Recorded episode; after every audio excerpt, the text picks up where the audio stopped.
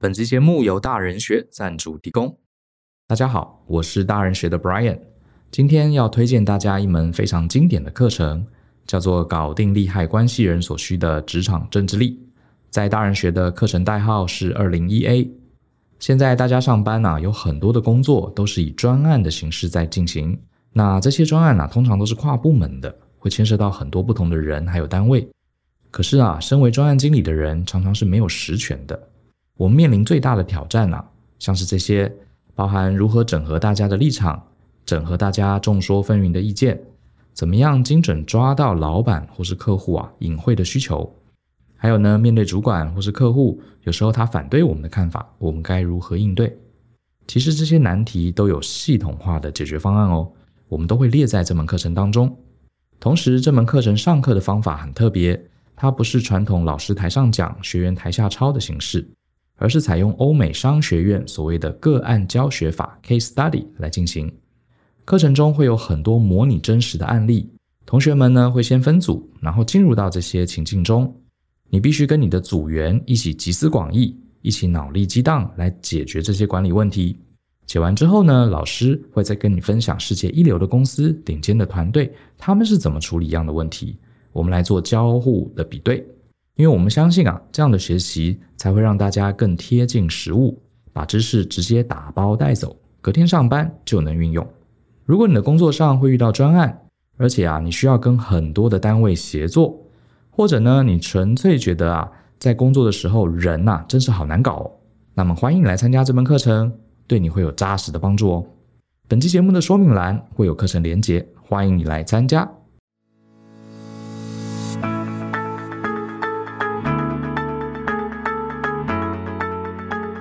欢迎收听大人的 Small Talk，这是大人学的 Podcast 节目，我是 Joe 张国阳。大人学啊，是个分享成为成熟大人必备学问的知识平台。我们长期分享职业发展、人际沟通、个人成长、商业管理以及两性关系等等的人生议题。那欢迎大家可以多多关注。那如果呢，你有任何想要找我们讨论或提问的，都欢迎你写信到 podcast at ftpm 点 com 点 tw 这个信箱。那如果呢，你的问题是我们在十五到三十分钟之内可以充分探讨完毕的，就会有机会被我们选中来放在节目之中。那至于啊，一些很简单几句话可以回答的问题，我也会尽量用文字在我脸书或者 Twitter 上面回答。所以呢，也欢迎大家可以追踪我这两个账号。我在上礼拜的节目呢，我聊了一个话题：男人不坏，女人不爱。啊，我怎么看待这句话？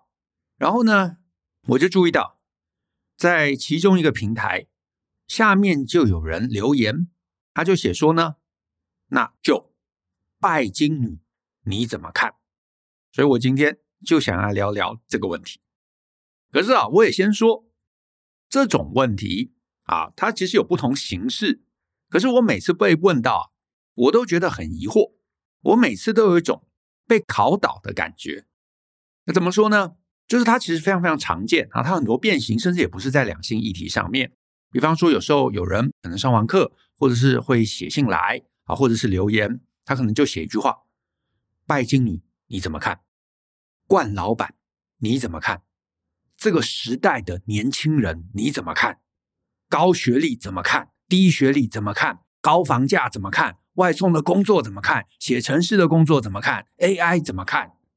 这种问题啊，我觉得我最疑惑的，在于我其实不知道你到底要我看什么。这个大哉问啊，其实有时候其实我觉得反而是一个很没有营养的问法。可是我发现很多人喜欢问这种很大哉问的问题，这种大哉问的问题，问被问的人其实很难回答，因为每一次如果是面对面，我会给的答案都是啊，呃，怎么看哦？诶，就很好吧。然后问的人就会很傻眼。你知道最大的问题在于，大家问我就你怎么看？我不确定你问的是说这个世间有一些人是拜金女。就你怎么看？或者是说，就我就是拜金女，你怎么看？也可能是说，哎，就我碰上了一个拜金女，你怎么看？主词不同嘛，我分别聊一下。如果今天这个问题是问别人，比方说你觉得这个世界上有一个族群叫做拜金女，然后问我怎么样看这个族群，那我的答案通常都是，我觉得想太多了。讲难听一点，干你屁事啊，或干我屁事。因为我的世界观其实非常非常简单嘛。我们现在处的就是一个自由自在的一个世界，法律也没有规定人不能拜金，对不对？那如果今天有个人想要拜金，那他就拜金嘛。那这有什么关系呢？跟我没关系，跟你也没关系。只要这个人他想做的事情，他都做得到，那其实就很好啦。有人想当拜金女，他有实力，他可以找到有人愿意拿钱出来，然后两个人相处不吵架，过得好，都快乐，那有什么关系呢？那就做嘛，反正也没有碍到我，我有什么好需要怎么看的？这完全不是我需要去关注的一个议题，对不对？那这个，呃，其他的变形也是一样，有人想当惯老板。他脾气很差，他给的钱很少，他给出的工作量很多，假日还会狂传讯息给他的员工。可是如果他在这个市场上，他都找得到人，也没有出问题啊，也没有人告他，也没有想要人告他，也没有人不爽，那不就好棒棒吗？对不对？我没有什么意见啊。所以我的世界观很简单，大家想做什么，你就去试试看，做得到那很棒，啊，做不到。那你就想想那条路是不是你走得下去的？所以年轻人想要努力，我觉得很棒；想躺平，当然也没关系。想要外送，想要当白领，甚至想要不工作，想要在家里啃老，你真问我好不好？我可能会告诉你，这样对你的人生会有什么后遗症。可是只要你做得到，你不计代价，或者你觉得那个代价不重要，那有什么关系呢？呃，假设这个是你，我当然可以给你一些建议。可是这是一个任意的，这个不知道是谁的啊，任意别人是一个我们都不认识的第三者。那只要那个当事人过得好，没有不开心，自我满意，其实他想要怎么样，我是觉得这真心都是没关系的。大家毕竟有不同的条件啊，不管是家庭背景，或者是你知道外在内在的条件，只要你想要的，你做得到，你又喜欢那个状态，我觉得都是对的。啊，都是对的。所以呢，如果你纯粹问我怎么看待世间这个族群，我没有意见。好，那如果今天是第二个，你的意思是要问我说，就我是拜金女，你怎么看？如果你是，我其实也觉得没关系，无所谓。因为呢，所有的一个头衔呐，所有的一个状态啊，都是吃条件的。你条件好，条件到。你能够找到一个男生死命的爱你啊，或者是我们现在要政治正确嘛，找到另外一个女生能够死命爱你，然后呢，你能够用这个方法来割韭菜，你内心没困扰，睡得饱，吃得好，别人也不吵不闹，那我这个局外人，我当然更没有意见啊。所以呢，别人我没有差，你是我也没有差。可是呢，如果今天你要问我的是，啊，就是我真心觉得，下次把命题讲清楚啊。假设这一题的概念是，就因为有个女生是拜金女啊，然后我们男生就是因为这样子处境才这么惨啊。你你你怎么看这个事情？如果是这个情境，我的答案是，我觉得你想太多了。我会说，这又跟上个礼拜一样，是一个伪命题，因为我这么多年下来。我完全不觉得拜金女是造成男生求偶困境的问题。你说等等等等等等，明明有些女生很现实的，对，有，确实，这个我承认啊，这个我也看过，所以我说有，绝对有，当然有。可是呢，我要告诫的是，好，或者是我想要讲的是，如果你不认同这些女生的价值观。你要做的事情很简单，不要理他们就没事了。我自己从小到大，我认识不少女生哦。我不否认，我有见识过一些女生啊，我也认识一些女生，摆明就是很拜金的，而且呢，她们是显而易见的，她们是非常外显的，她们完全没有隐藏啊。你从她们的 IG 啊、脸书啊，或者是跟她互动啊、聊聊天，你立刻就看得出来。啊，或者是他们稍微有一点隐藏，有一点这个呃遮掩，可是你跟他互动一段时间，你就看得出来。但是有归有，这个族群我一直并不觉得他们很多啊，我一直不觉得很多。那我甚至年轻的时候啊，我也碰过那种摆明就是要占你便宜的女生，她就是要来蹭饭吃的。就是呢，她约你出去，然后找一个可能稍微有一点价位的这个店，然后吃了，然后他也不付钱，对不对？他就希望你付钱。年轻的时候你就觉得哎，好，男生要要有风度嘛，所以你付钱。几次之后，你就觉得这人好像怪怪的啊。对，我就想到我有印象很深的有一次。就是也是一个这个类似这样约会的一个情境，然后几次之后我就觉得这女生怪怪的，她在找我，就不出来了，我就说啊，不好意思啊，我比较忙啊。然后呢，她就有点心有不甘，她就说，哎，不然这样啦，我请你吃烧肉。我想说，哎，也不错，虽然我跟他也谈不来，然后我又觉得他价值观有点怪怪的，所以我本来也想说算了，然后想说，哎，他要请我吃烧肉嘛，那也是有点弥补一下之前的这个投资嘛，所以我就说，哦，好好好，那我那我们就去吃。结果吃到最后，他又来一个什么尿遁，也是坚死不付钱，躲在哪里？哦，就是非常非常诡异的一个情况。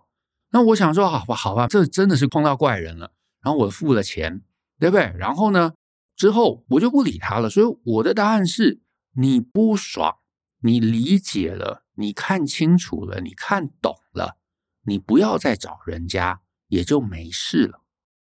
你不喜欢被人家蹭饭。你就不要再给人家蹭，也就没事了。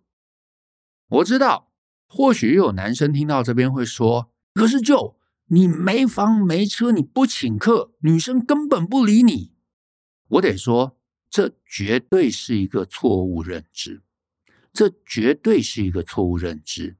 你的求偶困境绝对不在这里。我跟各位讲，我到今天这个年纪，我从来没有买过车。我也没有开过一天的车，主要也是我对车没兴趣啊，我就觉得开车就是很累，然后也不是我很喜欢的一个活动，所以呢，我压根没有想过要买车。可是呢，我也跟各位讲，这完全不会是你约女生卡关的关键，因为我很多年来，我从来没有碰过因为没有车子就没有女生理我的问题。好。这样说当然也不完全是正确，因为也有一些女生会觉得哦，你没有车，那我们就不要约，好，那就不要约，因为还是有女生不介意。我也没有碰过，因为不请客、不买礼物就没办法这个约到女生的问题。当然，一定也有一些女生拿这个东西当成筛选器，这个不奇怪，本来这就是一个自由社会嘛，本来大家就可以有各自自由的筛选器。可是他不理你。他因为你没有车不理你，他因为你不买礼物不理你，你就不要选他啊，不就没事了吗？因为本来这就是一个公平的交易市场啊，他选你，你也选他，大家都是互相匹配嘛，互相看自己重视的特质。如果有人重视这个特质，你觉得重视这个特质的是你排斥的，那你就不要选他，因为有人是，可是更多人并不是，更多人并不是。好，那很多男生说：“可是我没有车子，真的就约不到女生。”我的答案是：你会需要车子才能约到女生。最核心的问题是，这台车子是你全身最好的东西。换言之，你站出来，你讲话，你做任何事情，你都没有办法超越那台车子。那台车子盖过了你所有的光芒。或者是说，它是你的光芒。这个时候，你该做的事情不是去拥护那台车子，你该做的事情是要让你自己努力变得比你的车子更好。因为呢，延续上一集，如果你让自己有趣，你让自己有深度，你让自己有吸引力，你看起来体面，你看起来聪明。人家讲说跟你交往是感觉骄傲，感觉你知道是自豪的。那你有没有车子？其实真不会影响。可是呢，如果你任由自己停留在一个无趣的状态，你也没有吸收，你也没有看书，你也不知道外界发生什么事情，你没有吸收，所以你没有输出，你没有输出，你没有想法，你没有观点，你不知道世界上的来龙去脉。你对世间的事情全部都没有兴趣，甚至是吃喝玩乐，你都没有什么概念。别人当然就找不到，在你身上看了一圈，他找不到任何需要认识你的理由。然后呢，你说，哎，可可是可是你不要走，我有车子，我可以接送。哦，好好，那我留下来，因为你最少还可以帮忙接送嘛。可是反过来讲，如果你这个人超好玩，看起来不一定要很帅哦，哎，可是某种程度有型，或至少看起来很正常，有很多别人没有的想法，你可以引领我看世界，你可以带我去一些我从来没有做过、没有参与过的事情，然后我觉得哇，跟你一起做很多事情都好好玩哦。跟你一起，然后你可以教我好多东西哦。跟你一起，你可以带我去过去我从来没有做过的事情哦。车子老实说是最好处理的一件事啊。如果你真的每一次跟你约会、跟你出去都觉得哇，好期待、好兴奋哦。女生搭 Uber 也没有到很麻烦啊，搭捷运也没有到很麻烦啊，这个都可以处理的。关键是你的存在要让他值得这么做。所以呢，很多来找我询问的男生，关于求偶困境啊，我一般建议的第一步就是改善自己，而不是去买车。因为改善自己，老实说是一个成本很低，可是你后来会越来越轻松的步骤。你说怎么会？我要改掉自己很辛苦，是。可是你要增加自己的吸引力，你要改变你的外表，你要增加自己的内在谈吐，这个是需要花时间，这可能也要花一些钱。可是这些时间、这些钱，它会成为一个正向的循环，因为你会越来越厉害，对吧？你让自己看起来正常了，你会越来越正常，你会开始慢慢变得有型，你会知道怎么穿衣服，你知道怎么打扮，怎么样能够展现自己最有魅力的那一面，你让自己增加了深度。你会越来越有深度，你有观点，你会越来越有观点，对不对？所以它会是一个滚雪球一样的正向循环。可是呢，如果你买车，你就会让自己越来越辛苦。而且呢，如果你年轻，比方说你二十五岁，你三十，你买一台好车，你买一台那个大家能够一眼觉得眼睛发亮的好车，除非你家里本来就很优渥啊，老爸老妈本来就会这个现金帮你买车。否则，你多半也是背了车贷嘛。你背了车贷，你就更少的时间、更少的资源来提升自己。你拼命打工，拼命还车贷，然后呢，约会，诶，你确实会有几个女生会贴上来。但是这些人贴上来，这些人跟你在一起，这些人为了好车跟你在一起，你每天还是会担心，他是不是真爱我啊？还是他就是喜欢我的车？那如果我之后这台车折旧了？然后呢，我没有更新的车，那怎么办呢？他会不会跟另外一个开好车的人跑掉呢？他会不会跟有钱人跑掉呢？你会没有安全感，没有安全感，你就会想要控制，控制就会让你这个人变得无趣。其实这整个轮回不就是之前那个山道猴子吗？那完全就是山道猴子。所以你要做的事情就是不要陷入这个轮回。你不要陷入这个轮回，你就得要建立自己的自信。怎么建立自信？你要叠高自己，叠高自己。你发现你可以让别人用一个正常人的角度来看待你，你不会觉得别人看不起你，你不会觉得女生只是在你身上想要榨出钱，他们其实会把你当成是一个对等的生物来相处、来对待。你身边有很多很多的这个女性朋友，大家其实对你都是你知道一视同仁的。那你知道，你慢慢那个自信感就会建立起来。你就不需要再靠这些外在的东西去武装自己，你就不会额外的花钱，你就不会额外的贷款，你就不会把时间花在去偿还贷款上面，对不对？你就可以有更多的资源跟时间去叠加、去累积自己，你就可以交到更多正常的朋友，你就会发现这两条路会让你的人生截然不同。而且呢，我也讲一个比较失礼的话，我身边没有那么多拜金女。啊，就算我有一些朋友，对不对？就算我到这个年纪，我认识很多朋友，脸书上面朋友互相加的朋友、追踪的朋友，真正你会觉得他就是那种很奇怪、很拜金女的，其实比例真的是很低的，并不是说世界上这个比例的人很低，因为这个交朋友是一个筛选过程嘛。所以，如果你身边有很多很多的拜金女，或者是你每一次交往都会碰到这种类型，我的答案是，这一定是你自己吸引来的。因为有些人，他唯一能吸引别人靠近的工具就是钱，就是当司机。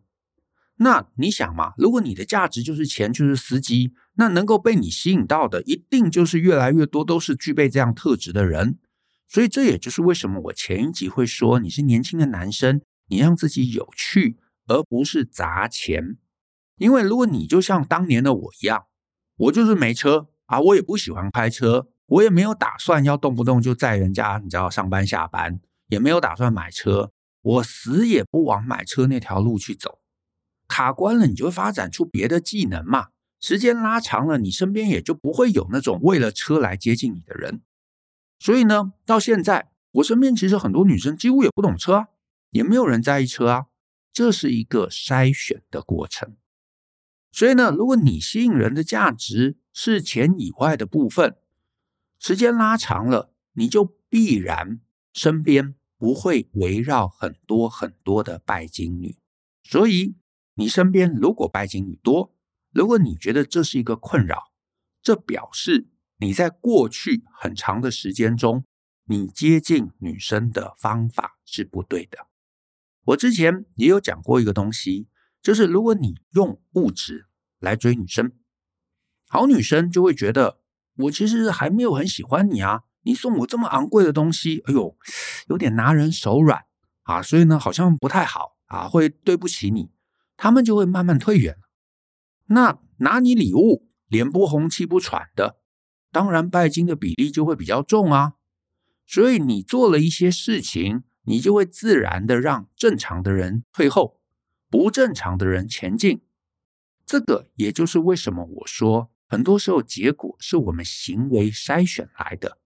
这部影片我非常建议啊，就是如果你没看过的，你找来看，是我在之前 TEDx 的演讲，那部呢，它的 title。啊，叫做为什么我们不该追求爱情？好，我最近看好像已经两百三十几万了，所以呢，我建议你你看一下啊，建议你看一下。我是觉得啦，人生很多事情其实都是差不多的。比方说嘛，你出来上班，如果你这个人没有一技之长，你靠的卖点就是任劳任怨呐，都不抱怨呐，叫你加班你就加，加到半夜四点你也从来不抱怨。然后，呃，这个上面讲什么指令，你全部都乖乖听话做。那我告诉你，你碰到惯老板的几率就一定会随着年纪越来越提升。那你说那怎么办？这要解决其实很简单。如果你想要降低人生中碰到惯老板的几率，很简单，你就去认真学一个一技之长，然后把这个一技之长，这可能是一个技术能力，磨练到不错。磨练到业界有口碑，甚至是呢，如果你还有天分，你把这个技术磨练到强到周围大家都抢着雇佣你，市场有非常高的知名度，那如此你就可能会变成所谓的卖方市场，大家都希望你来，大家都希望你来，你就不怕了，因为你今天去了一个某公司，发现哦，这老板真是坏透了，而且呢，根本不会管理。公司也不赚钱，也没办法给我高薪，然后呢，每天都叫我加班到这个半夜十一点、十二点，那你就离职啊！你离职了，反正另外马上还有三四个 offer 等着抢你，你就去别的公司嘛。你可以筛选几次之后，你就会发现你身边没有惯老板。大部分有惯老板的，你去问他，他就会说：“啊，台湾是鬼岛啊，那你离开？哦，我不能离开啊，因为我没有办法去别的地方。”所以啦，这个真的都是我们过去所有的选择累积的结果。你做生意也是一样，有些人就会跟我抱怨，他碰到了客户就只杀价，从来都不在意品质，然后呢，我就只能这个杀价来求售。可是你会碰到这种客户，而且越来越多，就是因为你只会杀价，你只会杀价，周围聚集的就是只在意价钱的客户。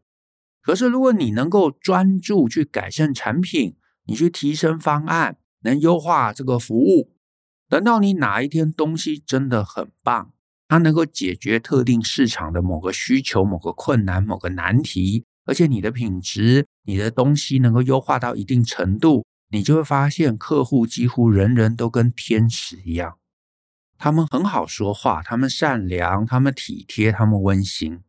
这其实也是我在 V 零一四嘛，销售专业服务的系统化做法教大家的事情，这是都需要时间积累。可是你要做对的事情，你一开始要做对的事情，对的事情是艰辛的，对的事情一开始是辛苦的。因为很多人会想说：“哎，我牙医要去买台车，这多容易啊！”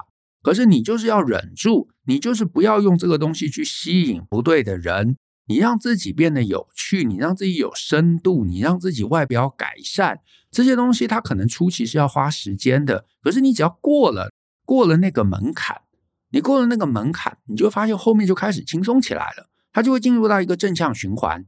恋爱是一样的游戏，你要降低碰到拜金女，你就得要让自己有钱以外的优点，你改变穿着啊，你换个发型啊，你穿着得体啊，因为其实很多很多男生在这里就已经吃亏啦。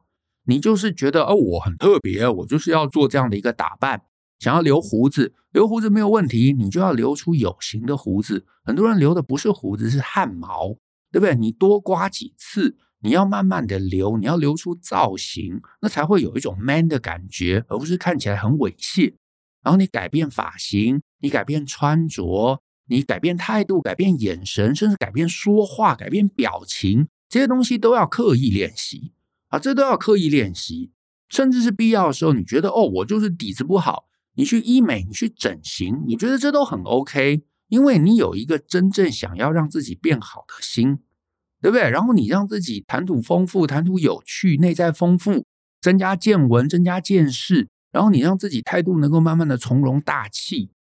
我告诉你，只要钱不是你身上唯一的亮点，你身上有别的亮点，能够把钱盖过去。你身边就会出现正常人，然后再来，我也在讲一个算是政治不正确的议题啊，就是拜金女真的是男生的困境吗？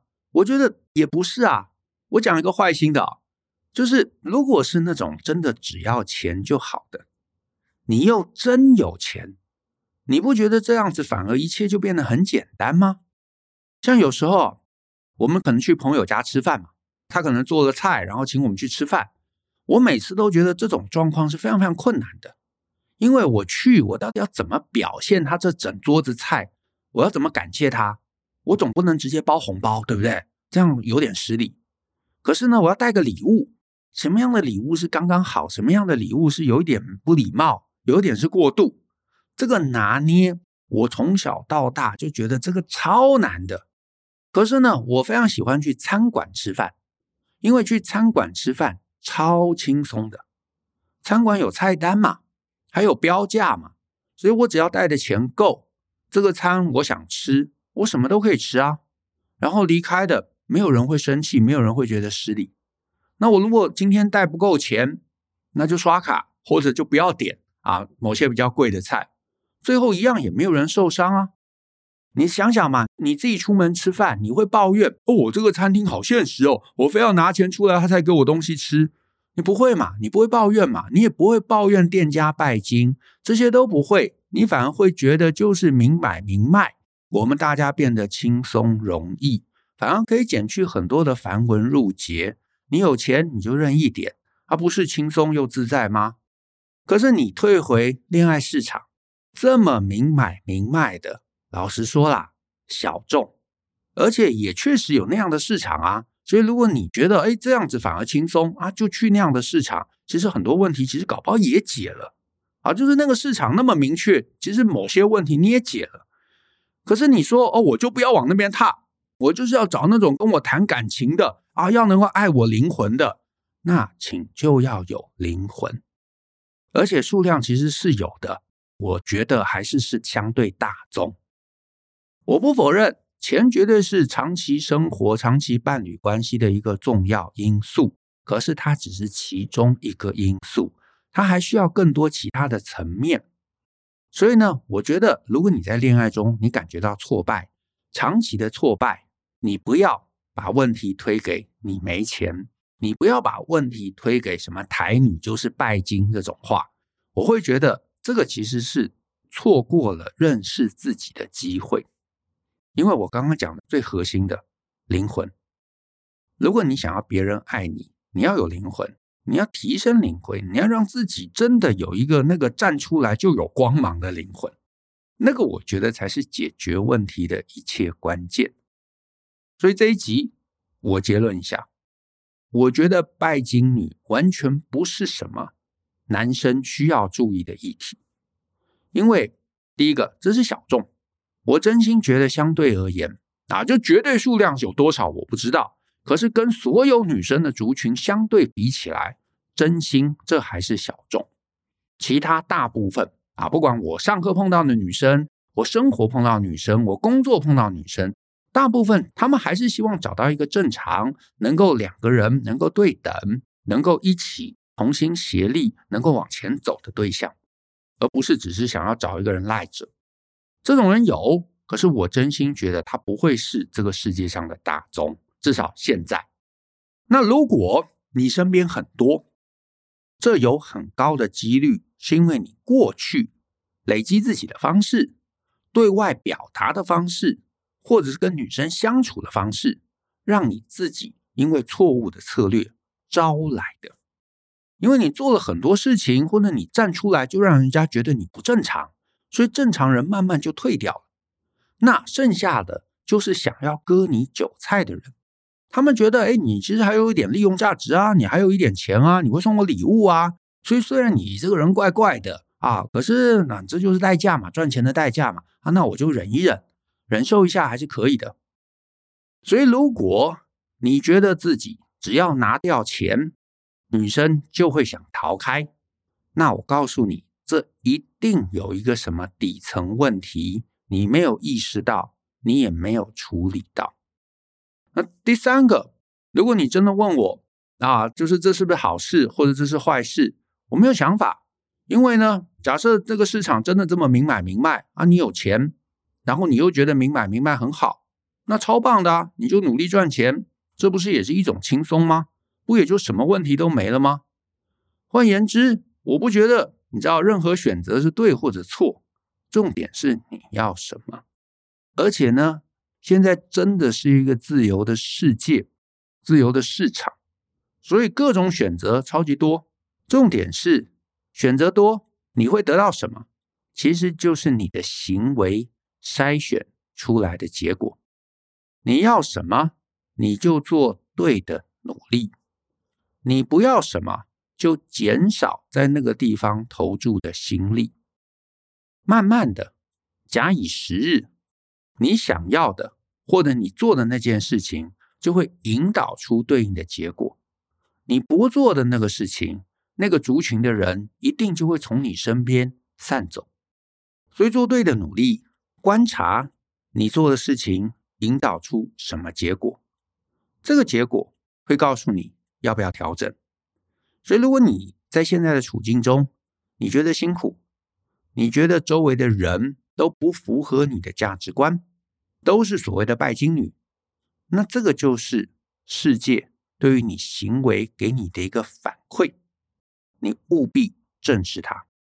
你如果不正视它，你就会让自己路走得更窄，你就会让身边的拜金女更多，你就会更痛苦。所以呢，停下来，不要再尝试用什么名车、名表或者是钱来吸引女生靠近你，这个。只会让你越来越碰不到正常人。那今天的节目就到这边，谢谢大家的收听。那如果你喜欢我们的节目，欢迎分享给亲朋好友，尤其欢迎大家在节目下面留言给我们鼓励。我们一起相信、思考、勇于改变，一起学习成为成熟大人的各类学问吧。那我们下次见喽，拜拜。